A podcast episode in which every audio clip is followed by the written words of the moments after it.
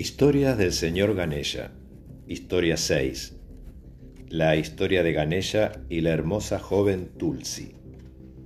El Brahma Vivarta Purana nos narra una historia acerca del encuentro acontecido entre el señor Ganesha y la joven Tulsi, hija del dios Yama. Dice así: En cierta ocasión, Tulsi, en sus años de juventud, se hallaba peregrinando por el mundo absorta en una extática devoción hacia el señor Vishnu Narayana. En uno de sus viajes llegó a las orillas del sagrado río Ganges. En sus cercanías se hallaba un hermoso bosque donde florecían las más delicadas flores aromáticas y cuyo perfume inundaban todo el ambiente. Ocurrió que justamente en ese momento y en ese mismo bosque paradisíaco, el joven Ganesha se hallaba absorto en meditación sobre la sagrada imagen del señor Vishnu Narayan, al cual Tulsi tanto amaba.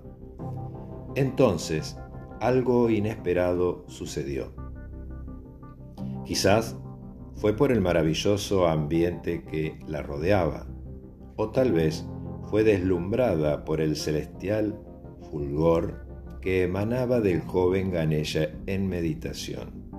En fin, el hecho es que al verlo, Tulsi se sintió profundamente atraída hacia él y lejos de ponerse a reflexionar sobre sus sentimientos, fue directamente hasta el sitio donde se hallaba Ganesha y le dijo con voz melodiosa, Oh mi Señor, al verte, mi corazón ha sido hechizado con tu presencia. Todo mi corazón fluye hacia ti, pleno de amor. Siento que ya no podré vivir lejos de tu presencia. Tú lo eres todo para mí. Por ello, fervorosamente te pido que me tomes por tu esposa.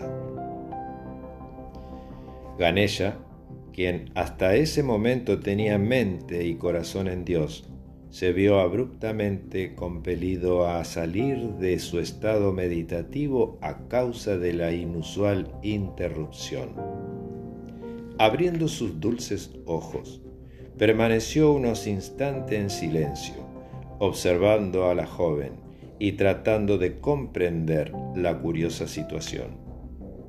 Cuando vio claramente lo que ocurría, con una voz llena de ternura le dijo, Mi querida niña, tus palabras son amables y te las agradezco, pero no puedo concederte lo que me pides, ya que mi anhelo no se haya puesto en contraer matrimonio sino en dedicar la totalidad de mi vida a la contemplación de Dios.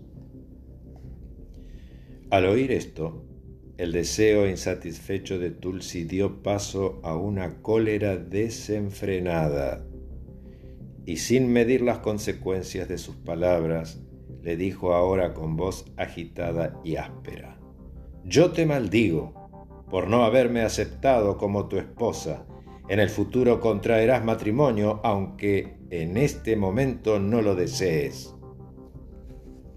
A su vez, el señor Ganesha, indignado por el atrevimiento de Tulsi, le dijo, por haber pronunciado esas irracionales palabras nacidas de tu baja pasión, tú también te casarás, pero con una sura, y luego serás maldecida por los sabios y así nacerás como una simple planta sobre esta tierra.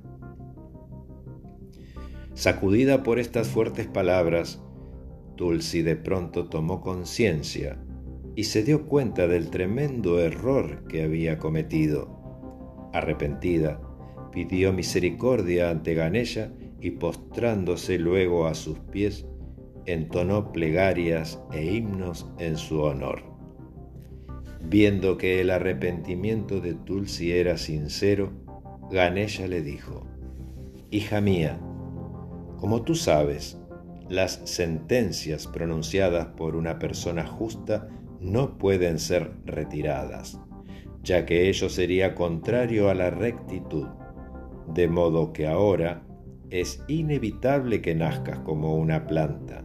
Sin embargo, debido a tu profunda devoción por Vishnu, esa planta, que se llamará tú misma, poseerá la esencia de los más delicados perfumes. Ella será conocida en todo el mundo como la planta de Tulsi.